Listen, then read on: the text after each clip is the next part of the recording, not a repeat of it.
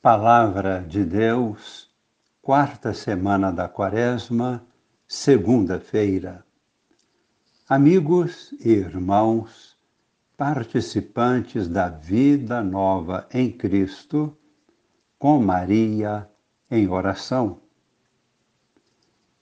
Vamos ouvir e receber de coração aberto uma mensagem de esperança através do profeta Isaías. É uma mensagem que foi anunciada a primeira vez sete séculos aproximadamente antes de Cristo. E mesmo assim, é uma mensagem muito atual. Ela está situada perfeitamente de acordo com os acontecimentos que nos envolvem hoje. Assim diz o Senhor, Isaías capítulo 65, versículo 19: Nunca mais se ouvirá a voz do pranto e o grito de dor qual era a realidade histórica quando foi proclamada esta mensagem. Era uma realidade dura e muito difícil. O povo de Deus vivia o período logo após o exílio na Babilônia.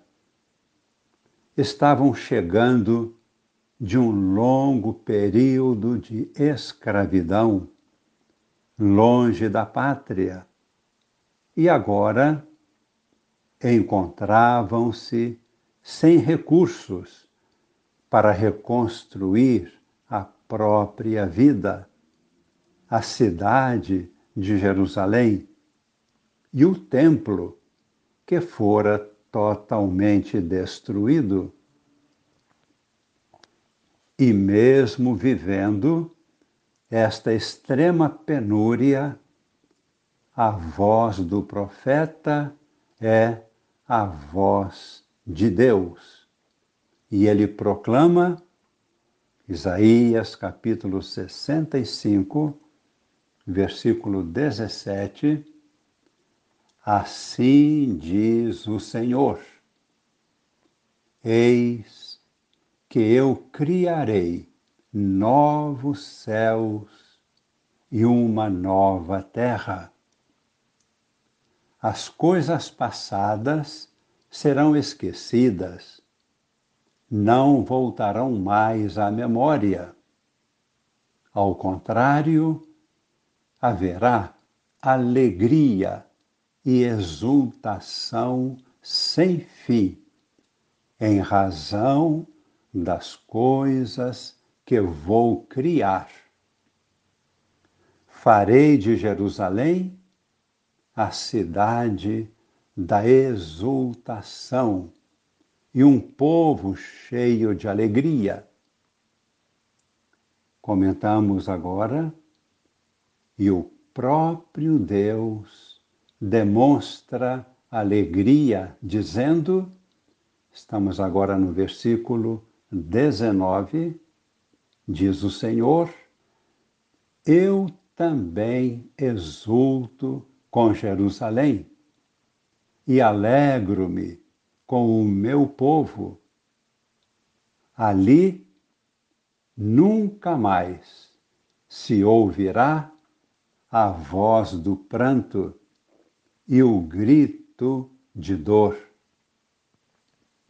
Ali não haverá crianças condenadas a poucos dias de vida, nem anciãos que não completem seus dias. E no versículo 21, construirão casas para nelas morar, plantarão vinhas para comer seus frutos. Pensemos agora nos dias atuais. Esta é exatamente a mensagem para nossos dias, hoje. Ainda estamos vivendo dias sombrios de injustiças, crimes e morte, mas ouvimos, cheios de alegria e esperança, o anúncio de novos céus e uma nova terra.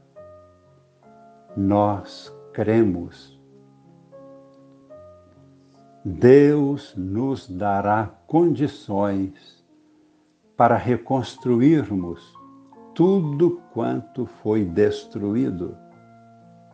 E nós reconstruiremos nossas vidas, nossas famílias e nossa pátria com a graça e o poder de Deus. O otimismo verdadeiro é um otimismo consciente de que os novos céus e uma nova terra supõem sacrifício, renúncia, trabalho, fé e oração. A fé significa temos certeza de que esta reconstrução é uma obra de Deus, não é nossa. Deus age, Ele reconstrói. Dele é o reino, o poder e a glória. E Deus age através da colaboração humana. Nós participamos, sim, com alegria. No Evangelho de hoje, Jesus, que havia feito seu primeiro milagre, o primeiro sinal, em Caná da Galileia, nas bodas de Caná, voltando agora da Judéia, chega a Cafarnaum e realiza aí seu segundo milagre, segundo sinal. Ele cura o filho de um funcionário do rei. Este jovem estava morrendo Jesus o curou à distância.